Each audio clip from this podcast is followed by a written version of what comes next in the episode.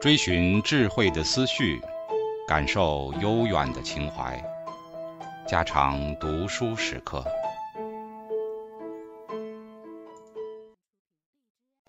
警告：慎入，非专业朗读，听后可能出现且不仅限于挺尸等严重不适，另切勿洗耳，以免污染水源。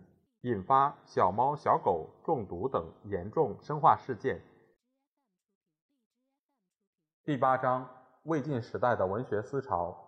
一、魏晋文学的社会环境。中国文学发展到魏晋，虽说在形体上没有什么新奇的创造，但文学的精神与作家的创作态度都发生了大大的变化。最明显的是，文学离开了实用的社会的使命。而趋于浪漫的、神秘的、哲理的发展，换言之，就是为人的公用的文学变为个人的研制的文学。在这个转变的过程中，文学的发展渐渐地成为独立的艺术，而不为任何外力指导拘束的明显的现象。我们要明了了这种转变的根源，不得不事先叙述当日的政治、学术、宗教以及人生观的种种社会环境。这些社会环境便是魏晋文学的土地肥料和气候，它们在这里是发生着决定的作用的。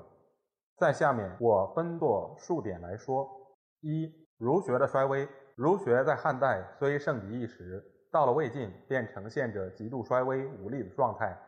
其原因一面是因其本身的堕落，无法维持青年们的信仰；其次便是受了时代环境的刺激。不得不把他的地位让之于新起来的思想。我们知道，汉武帝时代起来的儒家，虽顶着孔子的招牌，其学说的本质已非孔子的真面目了。后来又加进去阴阳五行的学说、谶纬伏命的怪论，一同糅杂起来，于是当代的儒家带了浓厚的方式气味，哲学也就成了迷信的宗教。如董仲舒、匡衡、易凤、刘向们的作品里。无不染了这种恶毒。易凤说：“易有阴阳，诗有五季，春秋有灾异，皆列中始，推得失，考天心，以言王道之危安。”这样一来，几本古书都被他们迷信化、神鬼化，连一部文学书的《诗经》也在各诗中分配着五行、五德、天干地支种种怪名目，六情、五性、五季种种怪字眼，这全然成为一本推背图了。在这种空气之下，还有什么哲学？还有什么真理？头脑清醒一点的读书人，自然对于这种学术状态是不能满意的。难怪桓谭、张衡、王充之徒要起来反对的了。但这种迷信的哲学与破碎的经学，在政治的统治力量没有崩溃以前，是不会动摇的，因为那种哲学是君主政治的护身符。即为君主所爱好、所拥护那种破碎的经学，却又是千万世子求富贵利禄的门径。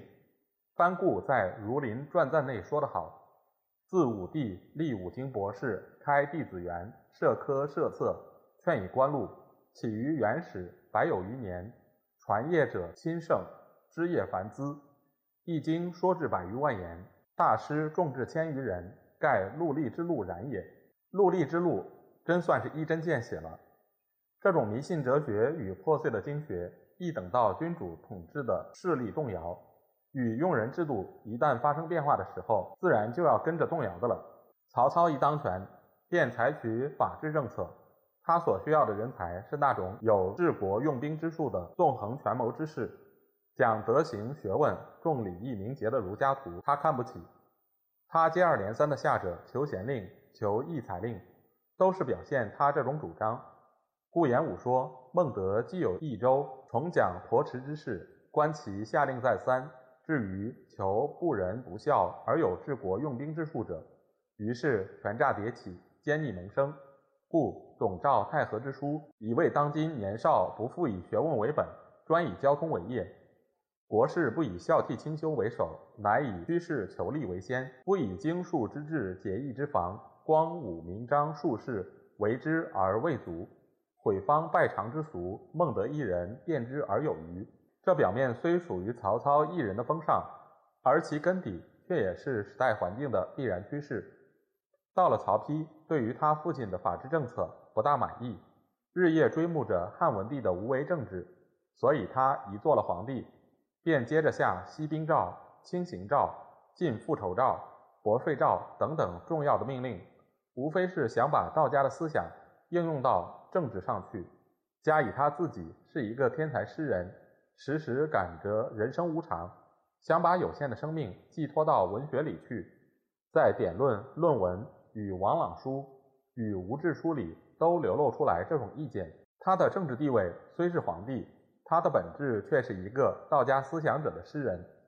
傅玄在《吕清远书》中说：“近者为武好法术而天下贵行名，未闻目通达而天下见守节。其后刚为不赦而虚无放诞之论盈于朝野，使天下无复轻易，而王秦之病。”复发于外矣。在这种情况下，儒学自然是不能不趋于衰微。另一种新思想必然是趁机而起了。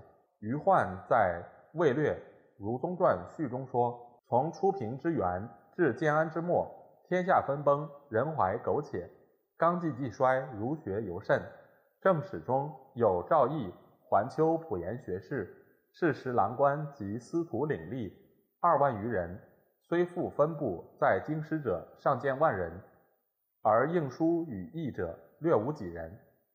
又事时朝堂公卿以下四百余人，其能操笔者未有十人，多皆相从饱食而退，皆乎学业沉陨，乃至于此。从初平到正史不过六十年，儒学的衰微到了这种地步，真令人惊奇。疑乎余患，大致其慨叹之词了。儒学的衰微对于文学发展的影响自然是很大的。儒家对于文学的态度是要依照原道宗经的正统，不要偏于个人的艺术的路上去。正如荀子所说：“凡言不合先王，不顺礼义，谓之奸言。”因此，儒家主张文学里要表现伦理道德，要发生劝导讽喻的实际功用。所以，他们排斥非现实的事迹、虚美的辞藻和个人的空想与情感。每当儒学的理论在当代成为威权的时候，文学的活动必受其指导、批评与限制。个人主义的浪漫文学因而无法抬头。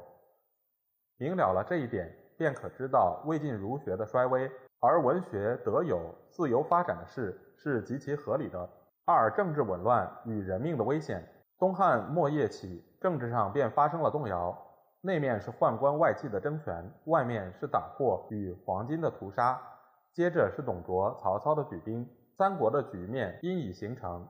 再接下去，便是曹丕、司马两家继续篡夺，贾后之乱、八王之乱，再加以北方胡族的侵入，结果便是怀帝、明帝相继被掳，于是西晋便亡了。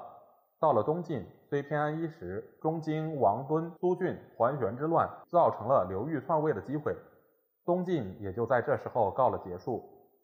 在这两百多年中，内祸外患接踵而来，战争、党祸、饥荒、瘟疫，不知道死了多少人，不知道荒废了多少田地，不知道离散了多少人的家庭。在那几百年中，人口的锐减与人民的迁徙的情形，在古史上还可供给我们不少的材料。在这种社会生活根本起了动摇的时候，人民的头脑思想也要跟着发生变动的事，那是自然的现象。传统的道德、旧的信仰都不能维系他们的心灵了。无论知识阶级或平民阶级，都有酿成新信仰、新宗教的要求。为要医治那受了创伤的心灵，什么老庄、玄学、道佛宗教便趁机而起了。在那种党派对立与篡夺继续的局面之下。文士是动辄得咎，命如鸡犬。东汉末年，党祸的大屠杀不仅封住了读书人的口，连心也被摧残的破碎了。再如魏晋时代的孔融、祢衡、杨修、丁义、何晏、嵇康、张华、石崇、陆机、陆云、潘岳、刘琨、郭璞等人的惨死，都是令读书人寒心的事。难怪郭泰、袁弘申屠潘之流，住的住土穴，躲得躲树洞。韬光遁世，养性全真，都做了高士传中的高士了。难怪魏晋的文士故意装聋卖哑，寄情酒色，或归尘以谈道佛，或饮田园而乐山水的了。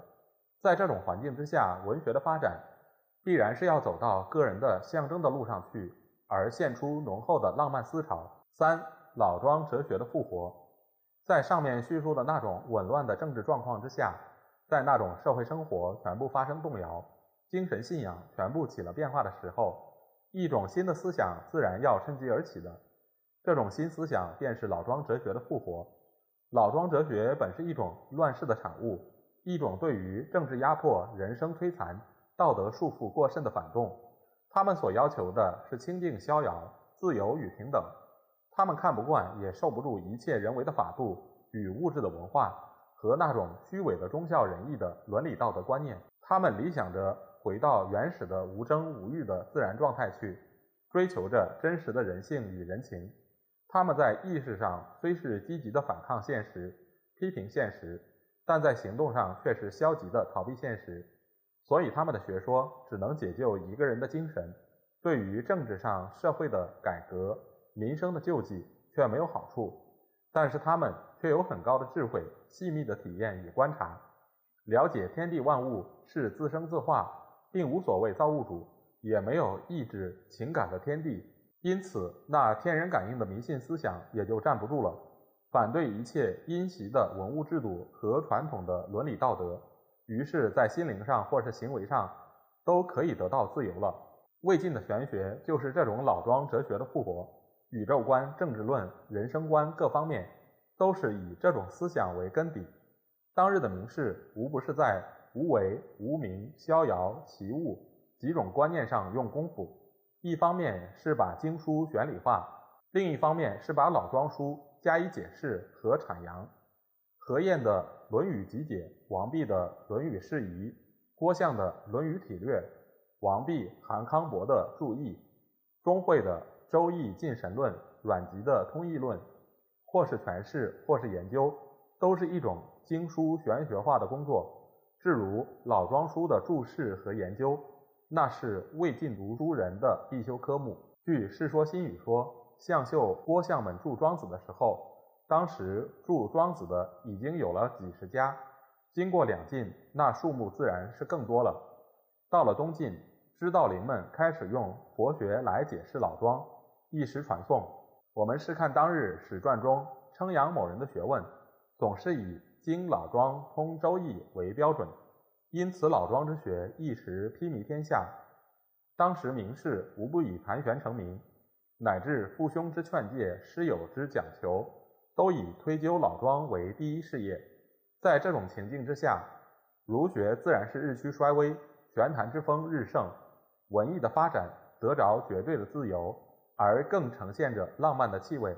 四、人性的觉醒，在儒学衰微、道学兴盛、政治紊乱、社会动摇的当代，自必有一种新人生观的发展。儒家的人生哲学是一种人生伦理化的人格主义。在个人方面是修身以感人，在政治方面是以德化治国平天下，心身家国是一贯的，都有伦理道德人格修养方面发生作用。所以人要做，身要修，免得一个人流于好逸恶劳、寡廉鲜耻的自然本性上去。换言之，修身的哲学便是要在一个自然本性的人身上多加一点学问、道德、明节、礼法的修养。这种修养愈是多。这人的身份就越高，就越文明，最后的阶段就是圣人。魏晋人的人生观恰好是这种思潮的反动，他们反对人生伦理化的违反本性，而要求那种人生自然化的解放生活。生活伦理化的结果，只是用许多人为的制度法则，把人性人情压抑得不能动弹，日趋于虚伪束缚，一切阴谋诈利的罪恶都由此而生。人生要有趣味，必得从这种虚伪束缚的生活中解放出来，反到真实自由生活的方面去。这种人生观的特征，便是人性的觉醒。人性觉醒以后，他们都在追求各种理想的生活，有的讲清静无为，有的讲逍遥自适，有的讲养生长寿，有的讲纵欲赏乐，有的讲田园隐逸，有的讲乐天安命。他们的行为理论虽有不同，而他们的根本要求是一致的，他们全都是求解放、反传统、排圣哲、非礼法的浪漫主义者。蔡元培是说：“魏晋文人之思想，非截然舍儒而合于道佛也，彼盖灭裂而杂糅之。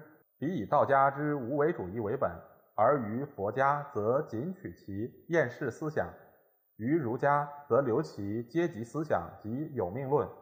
有阶级思想，则道佛两家之人类平等观。”儒佛两家之利他主义，皆以不相容而去之；有有命论及无为主义，则儒家之积善，佛家之嫉妒，又以为不相容而去之。于是其所余之观念，自尊也，厌世也，有命而无可为也，遂集合而为苟生之唯我论矣。我们只要读了委托的列子和当日各家的文字，便知道蔡氏这种分析。是极其精当的。寒食散之方虽出汉代，而用之者靡有传焉。魏尚书何晏首获神效，由是大行于世，福者相循也。阮籍嫂常归宁，即相见与别，或击之，即曰：“李岂为我辈奢焉？邻家妇有美色，当如沽酒。阮常直饮，遂便卧其侧，即既不自闲，其夫察之。”亦不疑也。兵家女有才色，未嫁而死，即不识其父兄，竟往哭之，尽哀而还。刘伶恒纵酒放达，或脱衣裸行在屋中，人见击之。伶曰：“我以天地为动语，屋室为魂衣。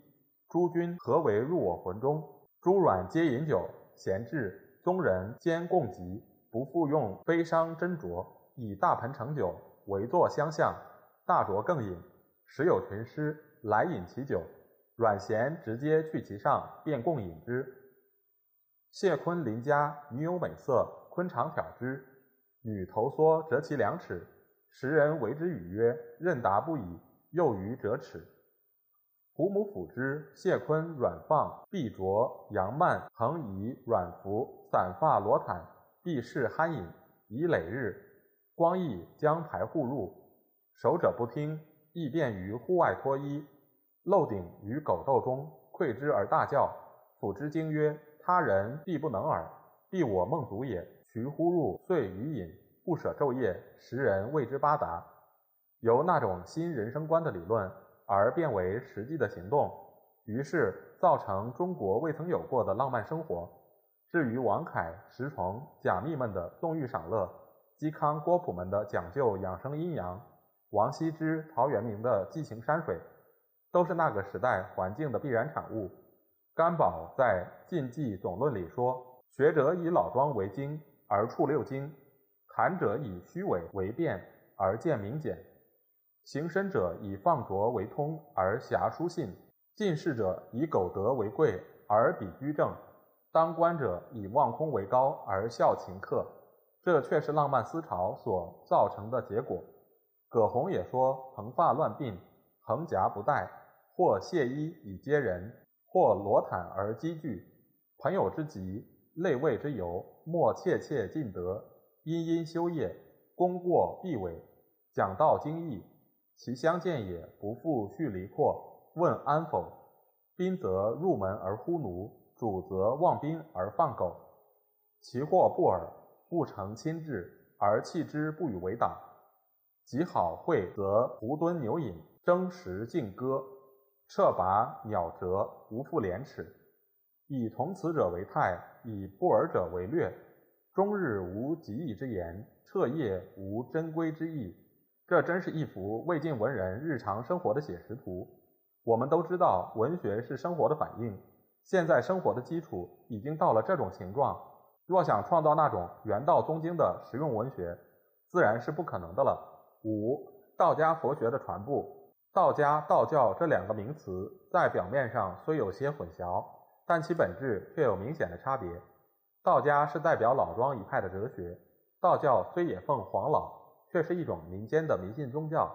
道教的起源在这里虽无法叙述，但在西汉初期盛行一时的黄老还是属于道家。至于道教的形成，却始于东汉，一面因为结合着当日的。阴阳迷信的思想，一面吸取当日输入的佛教形式渐渐地结合起来，所以在明帝时代，黄老浮屠还是在一种混淆的状态。明帝永平八年，答楚王英的诏中说：“楚王英尊黄老之威严，上浮屠之仁慈，节斋三月，与神为营。”到了桓帝，在皇宫中正式设立了黄老浮屠之祠。《后汉书·本纪论》说：“是方林而考卓龙之功，设华盖以祠浮屠老子。”《西域传》论佛教也说：“楚英始圣斋戒之寺。”桓帝又修华盖之事，皇帝信佛信道，臣僚世子都会跟着走这条路的。所以《西域传》中说，桓帝病似佛老，百姓稍有奉者，后随转圣。适应着这种环境，于是易经的事业兴盛起来了。初期翻译经典的如支称、安清之流，都是桓灵时代的人。道教也借着社会动摇、民间困苦的绝好机会，在乡村间宣扬推动。张陵的五斗米教、张角的太平道应运而生，十几年间徒众到了几十万，地方布满了清、徐、幽、冀、荆、扬、兖、豫八大洲，造成历史上有名的黄巾之乱。佛学初来中国，多系口传，国人尚难解其真意，于是与当日流行的道教彼此混杂，互相推演。当时信教者与传教者都未能将佛道二教分辨清楚。多是出自一门，因为当日那些托名广老的方术道士，除讲服食导养、丹顶福禄之外，也讲神鬼报应四慈之方。而佛徒最重要的信条为神灵不灭、轮回报应之说，又奉行斋戒祭祀，故双方容易调和，而成为一种佛道不分的综合式。等到汉代末年，有支称安清、竺佛硕。康孟祥、竺大力诸人的易经，有谋子讨论佛义的理惑论，于是佛教本身的意义渐渐显明，从方术道士的手下渐渐解放出来，而入于自立之途了。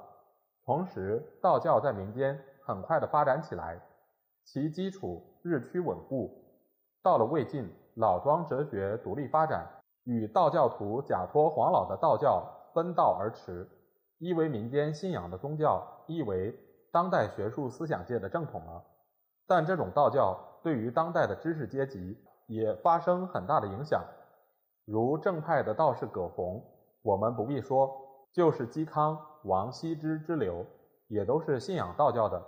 其势力的传播，可知不仅在于民间了。在这种变化的时期，佛学也脱离道士的附庸。而与老庄的玄学相辅而行，大为清谈之士所爱好。佛学的发展又进展到一个新的阶段。魏晋政治是长在动摇人民生活最痛苦的时代，也就是最适合于宗教发展的时代。顿世超俗之风日盛，出家为僧道的人也就多起来了。那二百多年的佛经翻译造成极盛的状况，如支称。竺法护、僧伽拔城、昙摩难提、竺佛念、鸠摩罗什、昙无谶诸人，都有很好的成绩。再如释道安、知道林、释慧远之流，也都是当日最有名的高僧。他们不仅宣扬佛理，并且精通中国的哲学，所以为石流所敬重。佛徒在汉末三国时代，在读书界并没有地位，到了西晋崭露头角。阮瞻、于凯与沙门孝龙为友，桓颖与竺法申结交，开了名士僧人结交的风气。到了东晋，此风日盛，僧人加入清谈，士子研究佛理。我们只要看一看简文帝门下出入的僧人，无不是谈客；那些名士文人，无不与佛徒往来的事，就可知道那时的情形了。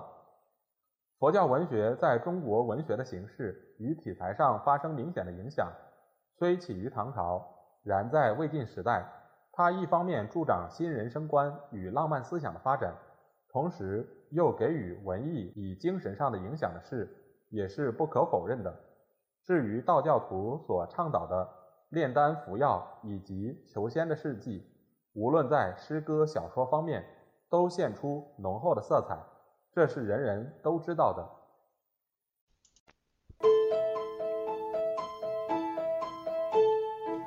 家常读书制作感谢您的收听。